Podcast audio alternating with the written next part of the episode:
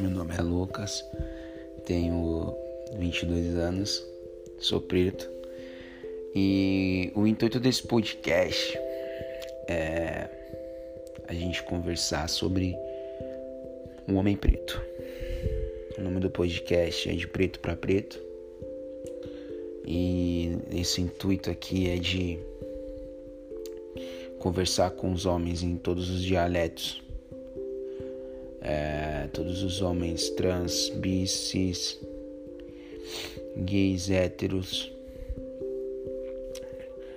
todos os homens que se sentem como homens no espaço de privilégio de uma sociedade totalmente patriarcal, na qual nós homens não sentimos esse poder. É isso.